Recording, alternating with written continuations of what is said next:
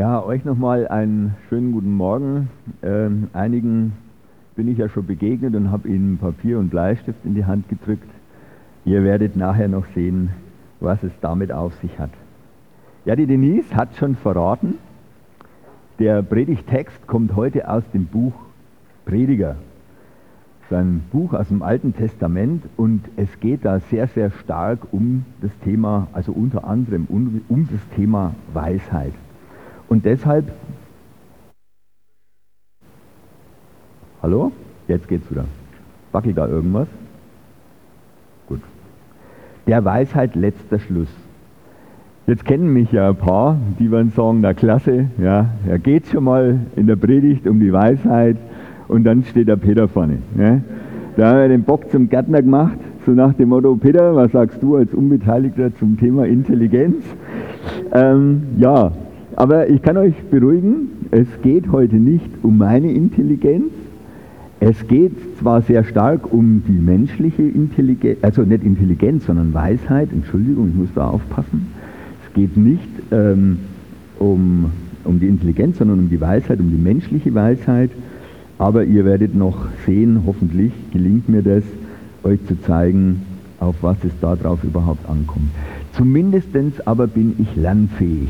Ähm, meine Frau wird wahrscheinlich das Gegenteil behaupten, aber äh, doch so das ein oder andere Mal kann ich mich an was erinnern, was ganz gut ist. Letzt, nein, vor drei Wochen ungefähr war hier der Herr Klein vom Theologischen Seminar Adelshofen. Und er hat von einer Dozentin berichtet, die, bevor sie mit ihrer Lehrstunde anfängt, immer eine Kerze entzündet. Und zwar so als Zeichen oder als zum Bewusstmachen, dass bei allem menschlichen Studieren und Nachdenken jetzt trotzdem Gott gegenwärtig ist.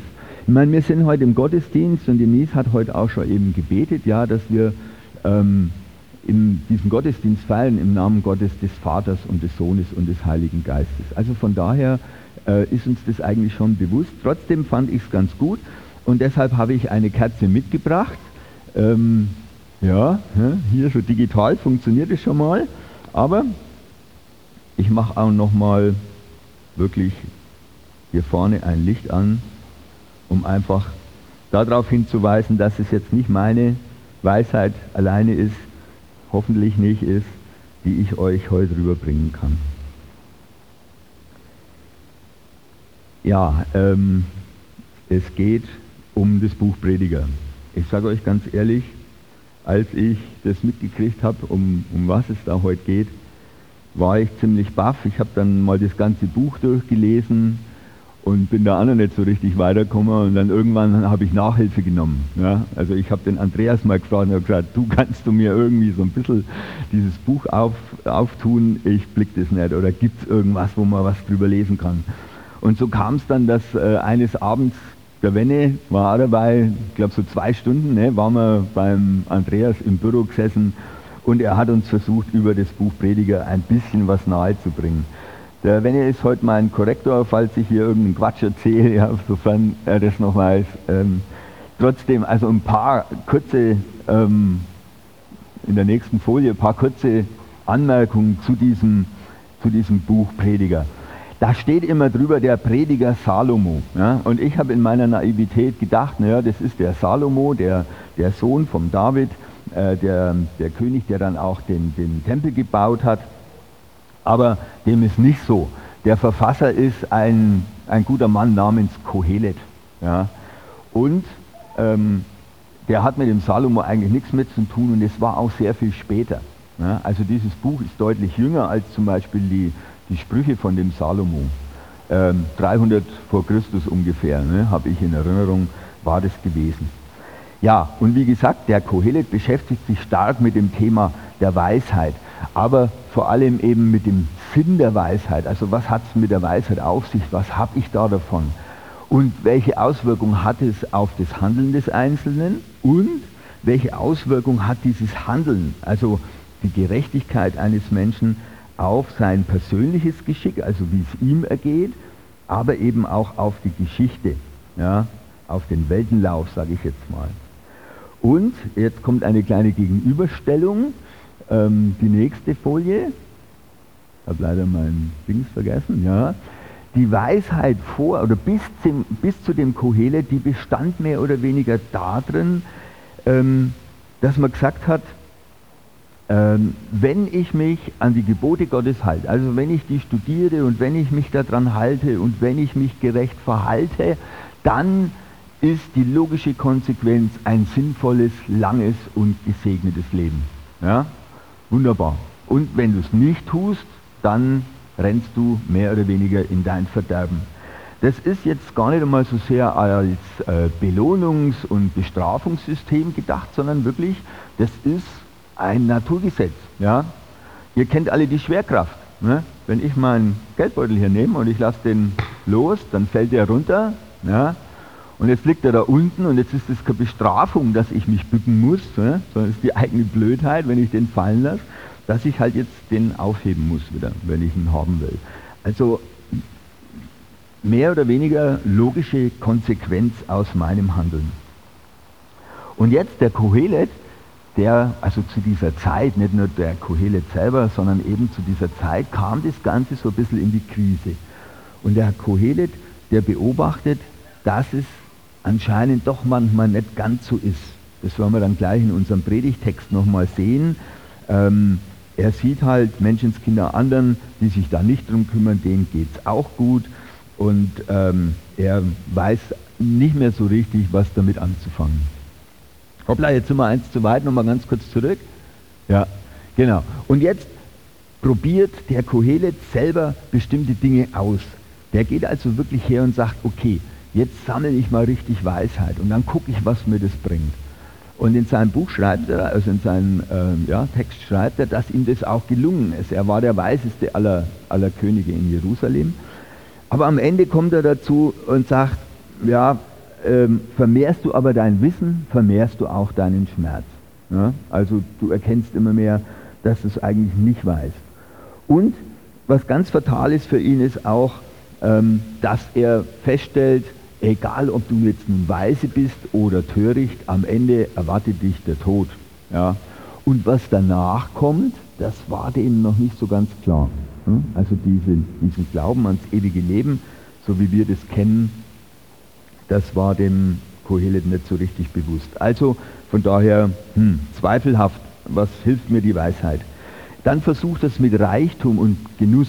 Ja? Also er baut sich alles Mögliche auf, baut schöne Gärten, ähm, holt die Künstler aus dem ganzen Land zusammen, äh, genießt Wein und äh, Essen und so weiter und hat viele Frauen, sagt er, die ein Mann sich nur wünschen kann. Also alles Mögliche, was damals halt irgendwie als was gegolten hat. Und am Ende sagt er, ja, ich wurde berühmt, glücklich und zufrieden. Aber dann musste ich erkennen, wie hart ich dafür gearbeitet hatte. Und irgendwann kommt wieder das gleiche Lied, irgendwann stirbt er und wer weiß, wer dann das ganze angesammelte Gut nach ihm irgendwie bekommt, ohne einen Finger dafür krumm zu, äh, gemacht zu haben. Und das findet er ungerecht. Er sagt er, das ist alles sinnlos. Letztendlich gibt es auf dieser Welt keinen bleibenden Gewinn. Also, alles ist völlig sinnlos und er beschreibt es immer so schön, das hat mir gut gefallen, wie das Haschen nach dem Wind. Also es bringt null. Ja? Du kommst eigentlich mit dem Ding nicht weiter.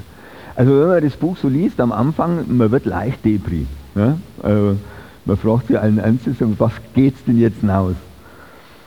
Und er zieht dann zwei wesentliche Schlüsse draus. Das kommt jetzt auf der nächsten Folie, genau. Zwei Schlüsse, die er da draus zieht. Der erste Schluss ist, er sagt, eines habe ich begriffen. Das größte Glück genießt ein Mensch in dem kurzen Leben, das Gott ihm gibt, wenn er isst und trinkt und es sich gut gehen lässt bei aller Mühe. Das ist sein einziger Lohn. Geht es noch ein weiter? Denn das ist ein Geschenk Gottes. Rauscht. Sollen wir das andere nehmen? Ja, okay.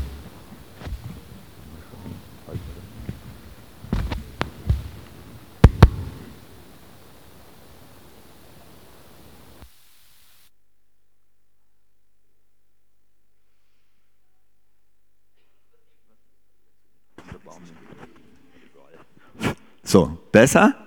Besser. Ja, okay. Also wunderbar. Geht heute auch. Ähm, wo waren wir? Ja, das ist ein Geschenk Gottes. Das ist etwas, da sage ich mal, habe ich den Eindruck, das kann ich zum Beispiel auch an Jesus irgendwie beobachten. Ja, es wird berichtet, dass er auf Hochzeitsfeiern war, dass er sich da sogar darum gekümmert hat, dass aus Wein wieder, äh, dass aus Wasser wieder Wein wird, ja, dass genügend zum Trinken da ist, dass sie sich's gut gehen lassen können.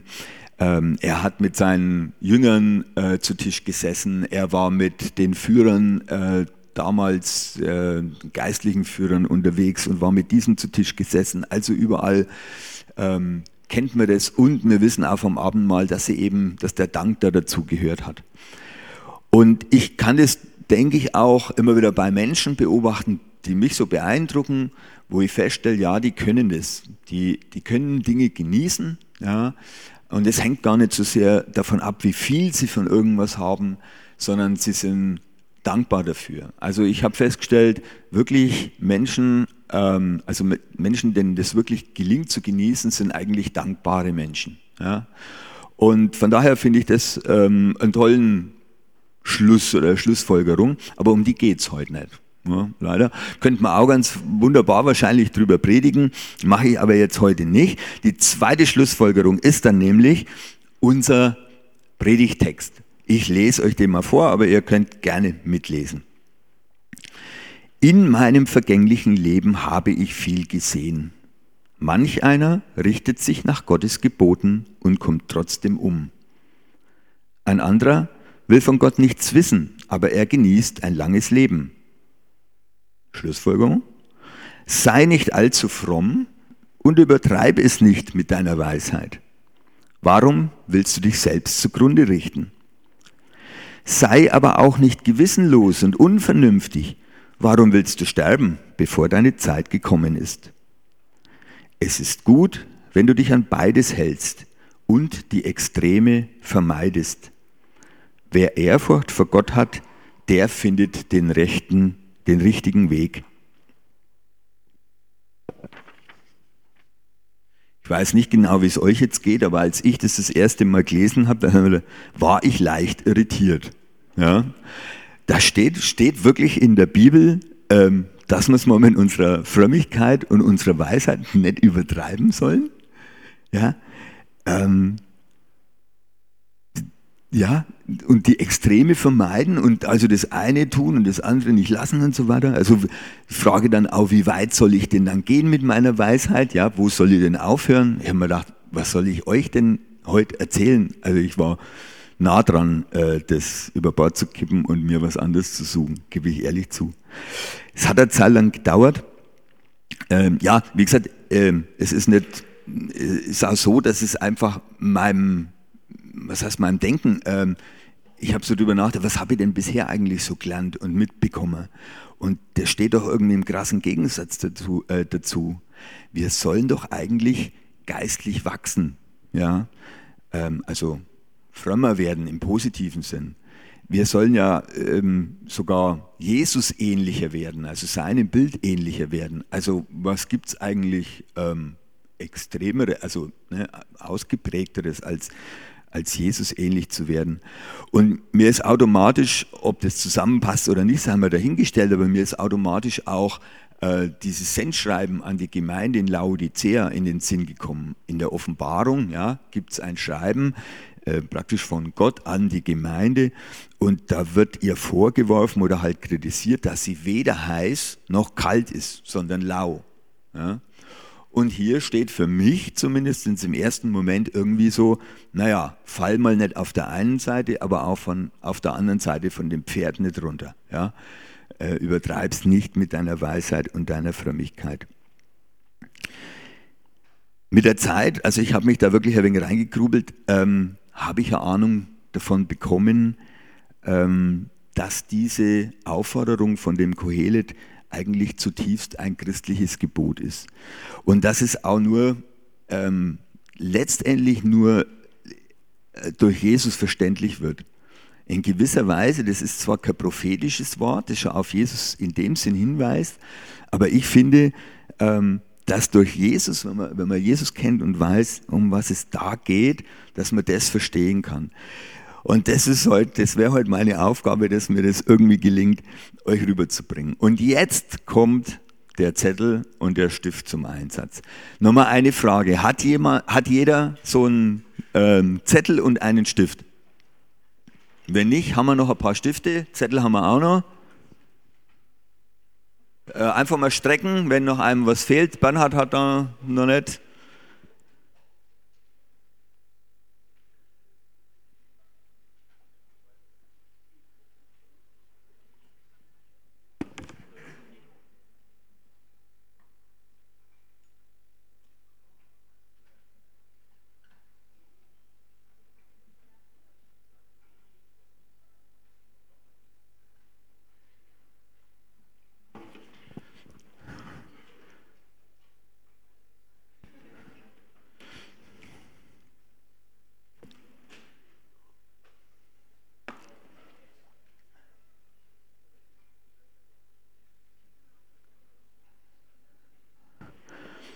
Okay, jetzt schaut es aber ganz langsam gut aus. Ich erkläre mal, was jetzt zu tun ist oder was ihr damit machen sollt.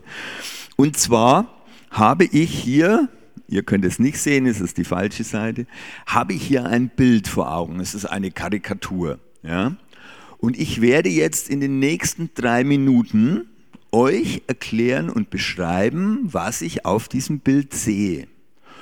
Und gleichzeitig während dieser drei Minuten malt ihr das Bild nach. Ja, also nach dem, was er von mir hört. Okay? Und wenn die drei Minuten um sind, dann höre ich auf zum Erklären und ihr hört auf zum Malen. Ja? Es ist ja keine Prüfung, das ist nur für euch. Ihr könnt, wenn ihr Lust habt, das nachher jemand anders zeigen. Ihr müsst aber nicht. Also macht einfach mal mit. Ähm, habt ihr alle verstanden, um was es geht? Dann werde ich jetzt loslegen. Halt, Moment, ich drücke also jetzt auf Start. Also es ist folgendes. Auf dem Bild ist ein Künstler, und zwar ein Maler, dargestellt. Der steht auf der linken Seite des Bildes. Er steht vor einer Staffelei. Die hat drei Beine und auf, dem, auf der Staffelei steht ein Bild, ein rechteckiges Bild.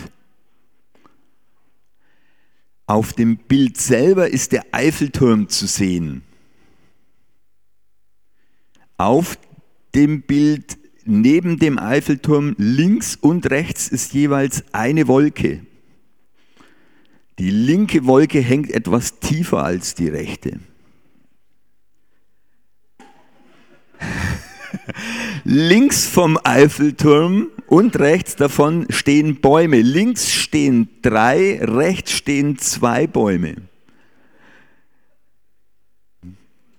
Das sind so spitz zulaufende Bäume. Der Künstler ähm, ja, hat so einen französischen Einschlag, ja, Wunder. Und äh, er hat einen Schnurrbart er hat den Mund weit geöffnet, also lacht irgendwie so. Auf seinem Kopf ist sowas ähnliches wie eine, ähm, ja, so eine Baskenmütze, aber mit Schirm. Sein rechtes Ohr guckt darunter hervor. Den Pinsel, den Pinsel, den hält er in der linken Hand etwa auf Mundhöhe.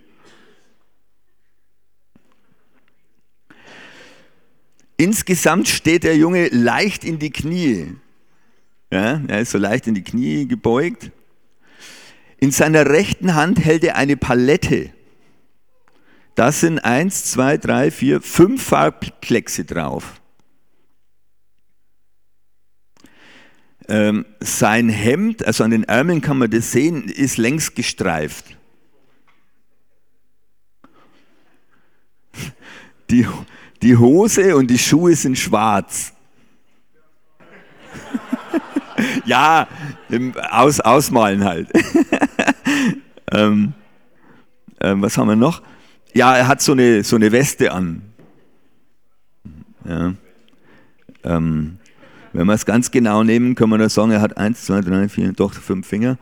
Ähm, ja, die Knie sind spitz. Man sieht keine Augen. Oh, ja. man sieht keine Augen, also die Mütze ist, ist praktisch über die Augen gezogen. Ja. So, jetzt bin ich am Ende und hier piept's auch. Also die drei Minuten sind um. Legt euren Stift mal beiseite. Ja. Schreibt euren Namen drunter, wir sammeln das ein, Heike und ich werden aus. Nein. Also. Jetzt müsst ihr euch wieder ein wenig konzentrieren auf hier vorne. Vielleicht, vielleicht habt ihr schon ein bisschen eine Ahnung, was es jetzt mit diesem Bild, das jeder von euch gemalt hat, irgendwie auf sich hat. Ich glaube, es ist klar, dass es, dass es ein Abbild ist des Originals, das hier vor mir liegt. Ja? Und es gibt wieder, was ihr jetzt von dem Bild verstanden habt in den drei Minuten, als ich das erklärt habe. Es ist sozusagen deine Erkenntnis, deine Weisheit von dem Original. Ja, also deine Weisheit bezogen auf dieses Bild. Und in gewisser Weise ist das jetzt der Vergleich zu unserem Glauben. Ja? Auch in unserem Glauben machen wir eigentlich etwas Ähnliches. Ja, wir machen uns, auch wenn nicht auf Papier und nicht mit einem Bleistift oder so, wir machen uns ein Bild von Gott und der Welt. Und das ist dann auch letztendlich die Weisheit, zu der wir kommen. Und auch das mit den drei Minuten, das ist jetzt zwar sehr kurz, aber unser Leben, ne, der Kohelet sagt immer, dieses kurze Leben, das äh, uns geschenkt ist, das sind eigentlich so die drei Minuten. Und tatsächlich, wir bekommen auch über diese drei Minuten bis zum Ende was erklärt oder auch nicht. Ne, und sammeln das und bauen das in unser Bild ein. In dem Bild, also in dem Spiel, war ich jetzt der einzige Informant. Ja, ihr habt über das Original nur was äh, erfahren durch mich. In der, also in Bezogen auf unseren Glauben haben wir zum Glück ein paar mehr Quellen. Ja? Das eine ist das Wort Gottes als solches mal. Ja? Die Propheten, die da zu Wort kommen oder auch prophetische Wörter, die wir jetzt noch kriegen. Jesus selber ähm, hat uns ganz viel vom Reich Gottes und von, vom, vom Vater im Himmel erzählt, ja, wo wir uns eine Vorstellung machen können. Ähm, in Predigten ja, nehmen wir was mit, ob es jetzt nun gute oder schlechte sind. Ja, es sind Informationsquellen. Wir haben den Heiligen Geist, der auch uns persönlich anspricht und uns was zeigen und äh, erklären kann. Und natürlich macht jeder von uns auch im Glauben Erfahrungen oder in seinem Leben. Das muss jetzt nicht nur immer der Glauben als solches sein, ja, sondern ähm, die Erfahrungen, die wir tagtäglich machen. Und auch da sind schöne und sind schmerzliche dabei. Das zeigt jetzt auch ganz klar, dass nicht jeder von uns den gleichen Input bekommt. Ja? Also da hakt jetzt unser Bild natürlich. Äh, jeder von euch hat nur mich gehört. Äh, in der Realität ist es also wirklich so, mehrere Informationen. Das nächste Mal sitzt jemand in einem anderen Gottesdienst und nicht hier. Da hat er schon einen anderen Input. Äh, er macht andere Erfahrungen und so weiter und so fort. Ähm, und wie in dem Spiel natürlich auch, erhaltet ihr nicht zwangsläufig alle Informationen zu dem Bild. Ja, ja und jetzt kommt es eigentlich mal. Ich kann mir vorstellen, dass ihr, jetzt können wir mal zur Auflösung kommen in gewisser Weise, ich lese euch mal ein paar Merkmale vor, die dieses Bild hat. Und ihr könnt jetzt mal auf euer Bild gucken und dann malt ihr euch einen Haken oder ein Plus dran, wenn das Merkmal in eurem Bild auftaucht. Also zum Beispiel auf dem Gemälde, also auf dem Bild von dem Künstler sind genau zwei Wolken zu sehen. Auf der linken Seite des Eiffelturms sind mehr Bäume als auf der rechten Seite. Genau eines der Ohren des Malers ist sichtbar. Der Maler trägt einen Hut. Auf dem Hemd des Malers sind Streifen. Der Mund des Malers ist geöffnet. Der Maler hält einen Pinsel. Die Staffelei hat genau drei Beine. Auf der Palette des Malers sind mindestens vier Farben. Der Maler hat einen Schnurrbart. So, jetzt mal die Frage, nur so Handzeichen. Wer hat zehn Merkmale an seinem Bild? Cool. Habe ich gut erklärt. Äh, okay. Neun, acht, sieben, sechs. Okay, jetzt höre ich auf. Äh, soll ja nicht peinlich werden. Okay. Ihr habt aber vielleicht trotzdem eine Ahnung davon, dass egal wie viel, auch die die zehn Merkmale richtig haben, ja, äh, dass das vermutlich vom Original etwas abweicht. Ne? Schauen wir uns das mal an. Äh, in der Folie bitte eins weiter.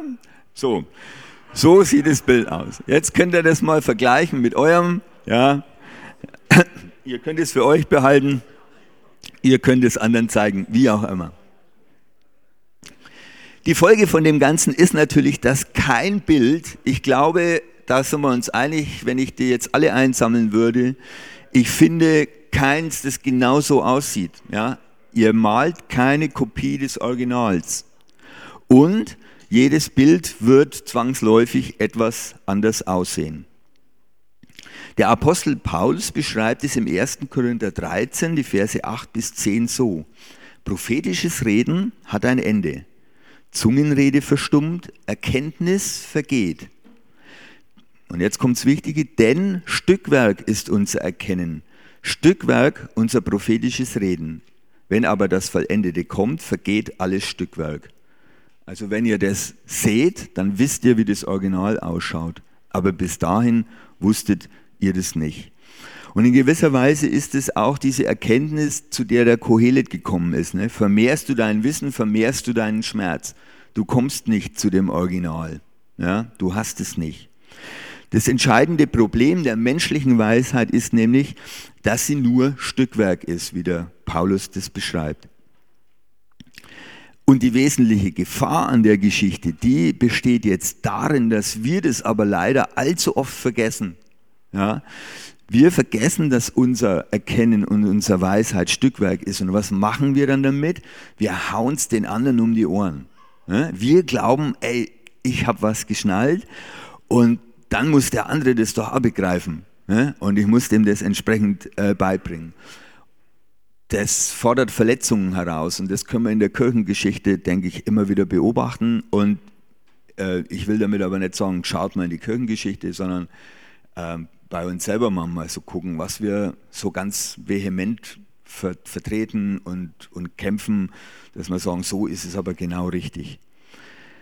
Ähm, was auch passieren kann, was auch mit Verletzungen zu tun hat, das ist, wenn er jetzt zum Beispiel mal ähm, eurem Nachbarn das Bild zeigt, ja, dass der dann unvermittelt anfängt, darüber zu lachen ja, ähm, und es lächerlich macht. Ich meine, bei dem Bild mag das ja noch angehen. Ja. So, und wenn wir das mal, wenn wir jetzt eben unsere Bilder anschauen, wenn wir sie vergleichen, wenn er die Bereitschaft hat, dem, dem Nachbarn das mal zu zeigen, dann ist es eigentlich klar, wie dumm das ist ja, so sehr auf unsere eigene ähm, Weisheit zu pochen ja, und, und, zu meinen und zu denken, dass unsere besser ist als die vom anderen, wenn man mal wirklich die Bilder anschaut. Das ein oder andere mag etwas besser gemalt sein, aber trotzdem, und wie gesagt, auch die, die zehn Merkmale haben, mal ganz ehrlich, da hinten waren welche, sieht euer Bild so aus? Nicht wirklich, ne? Ja, der Prediger, äh, der Apostel Paulus, der drückt es folgendermaßen aus. Da kommt die nächste Folie. Ja, ich lese es euch vor. In Korinther, Im 1. Korinther 4, 1 bis 5 schreibt er, seht in uns, also den Aposteln, also Diener von Christus und Boten, denen Gott die Verkündigung seiner Geheimnisse anvertraut hat. Von solchen Boten verlangt man vor allem Zuverlässigkeit. Wie es bei mir damit steht, mir ist es nicht so wichtig, wie ihr oder irgendein menschliches Gericht in diesem Punkt über mich urteilt. Ich maße mir auch über mich selbst kein Urteil zu, äh, an. Zwar bin ich mir keiner Schuld bewusst, aber damit bin ich noch nicht freigesprochen. Entscheidend ist allein das Urteil, dass Christus, der Herr, über mich spricht. Deshalb urteilt niemals voreilig.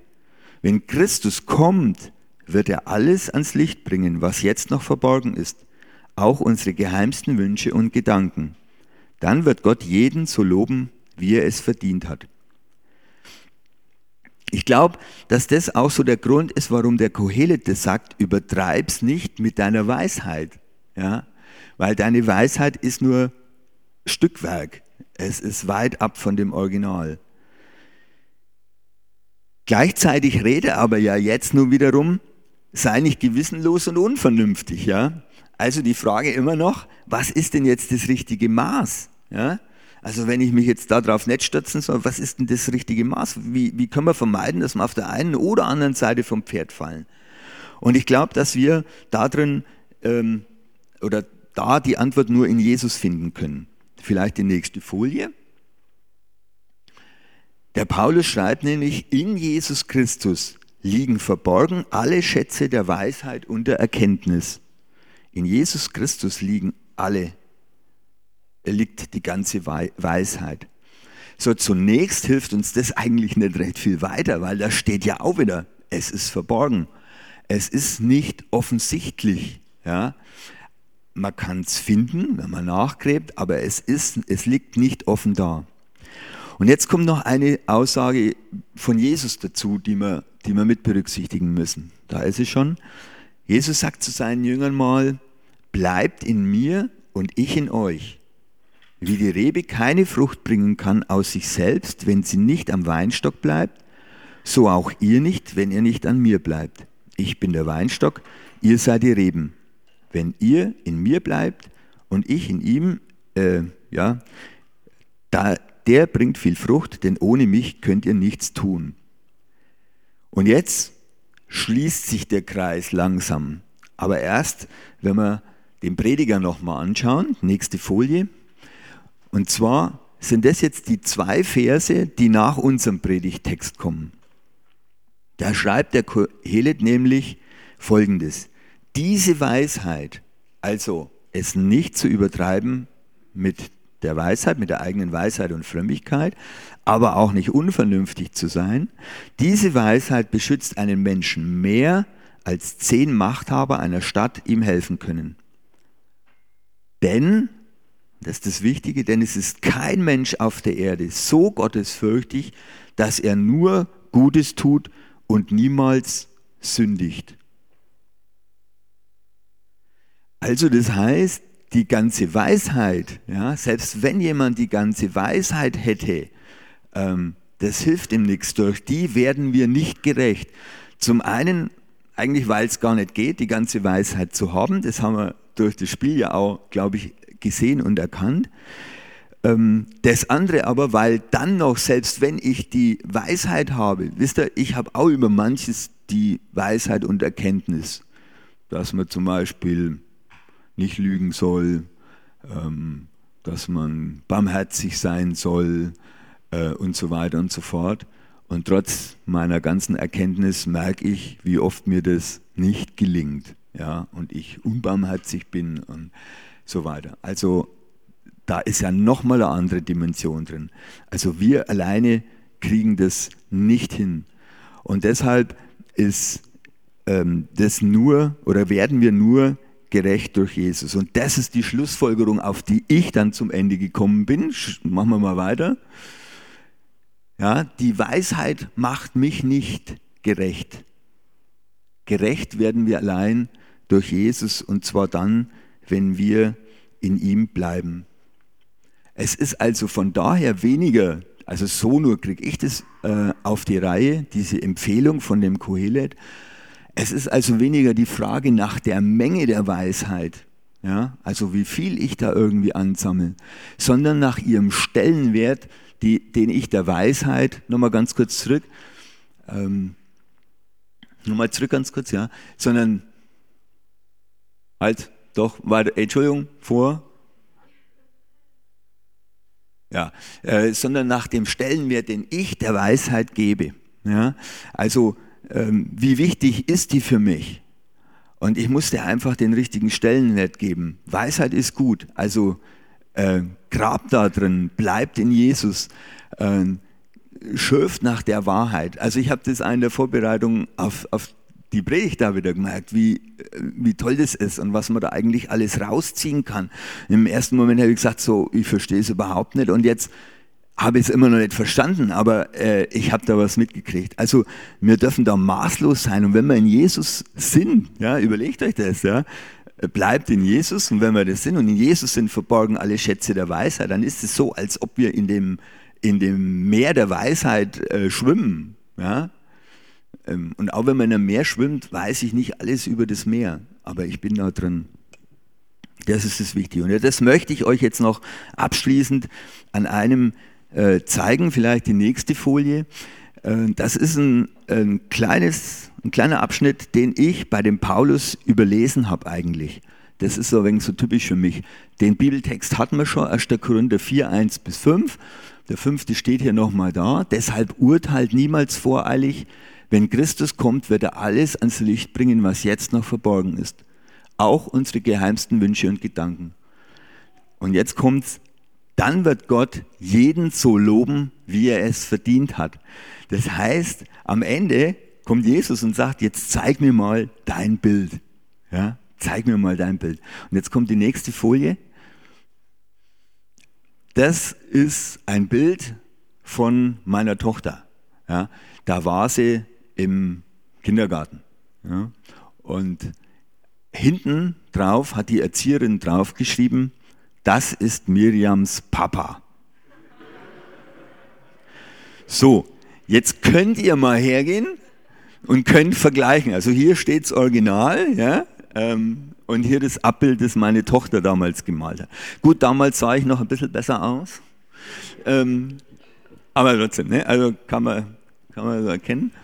Und jetzt, jetzt überlegt mal, jetzt überlegt mal, was habe ich gemacht, als meine Tochter mit dem Bild nach Hause gekommen ist und gesagt hat, schau mal, Papa. Und ich hingelesen habe, dass ich das bin. Man könnte jetzt, oh, also in Anführungszeichen objektiv an das Bild rangehen und es mit dem Original mal vergleichen. Ne? Also der liebe Gott hat mich tatsächlich nicht ganz symmetrisch gemacht. Also wenn er mal nachher mal in die Augen schaut, das eine ist ein bisschen niedriger und auch die Ohren, aber trotzdem das eine Ohr auf ein Ohr und das andere auf acht. Ähm, Finde ich doch ein wenig dreist. Ähm, ich mache auch manchmal Gartenarbeit, aber danach wasche ich mich. Also mein, mein Hals ist normalerweise nicht ständig grün. Äh, die dünnen Beine, das kommt ganz gut hin, ja. Äh, und auch die Knubbels, da kann man jetzt gar nicht richtig sehen, ist ein bisschen zu hell, ja. Also der Oberkörper ist leicht unförmig und so. Aber was denkt ihr, was habe ich gemacht? Ich habe mich gefreut, ja, wie ein Schneekönig. Und ich habe meine Tochter gelobt, ja. Und zwar wirklich aus vollstem Herzen. Und ich glaube und ich hoffe, und so stelle ich mir das jetzt irgendwie mal vor, dass es am Ende der Zeit auch so sein wird, dass der Vater dasteht und wir unser bescheidenes Bild, das wir uns von ihm und von dem Glauben und allem gemacht haben, dass er das anschaut und dass er netter drauf rumhackt, was wir irgendwie ein bisschen schräg und falsch gemalt haben, sondern dass er sagt, hey, das hast du toll gemalt. Und die Frage ist dann nämlich nicht ähm, über die Perfektion des Bildes, sondern er wird fragen, wo warst du, als du das Bild gemalt hast? Warst du in Jesus? Ja? Ähm, ist er äh, oder warst du in ihm, hast du in ihm geruht? Und ich, das ist auch ein schönes Bild, weil ich sag mal, meine Tochter hat einen im Kindergarten nicht gesagt, kriegt jetzt mal mal den Papa, sondern ich weiß, aufgrund des Bildes, dass sie an dem Tag in dem Kindergarten, wo ich nicht dabei war, an mich gedacht hat und mich gemalt hat, so wie sie, ihn, wie sie mich halt in dem Moment gesehen hat. Ja. Zumindest ein fröhliches Gesicht, ist ja mal ganz schön. So, und jetzt kommt die letzte Folie und damit bin ich dann auch am Ende. Und deshalb ist genau das die Geschichte. Dieses Licht, und ihr habt es vielleicht bemerkt, in den ganzen Folien meandert überall immer diese kleine Kerze irgendwie rum. Es ist alles durchwebt letztendlich von Jesus.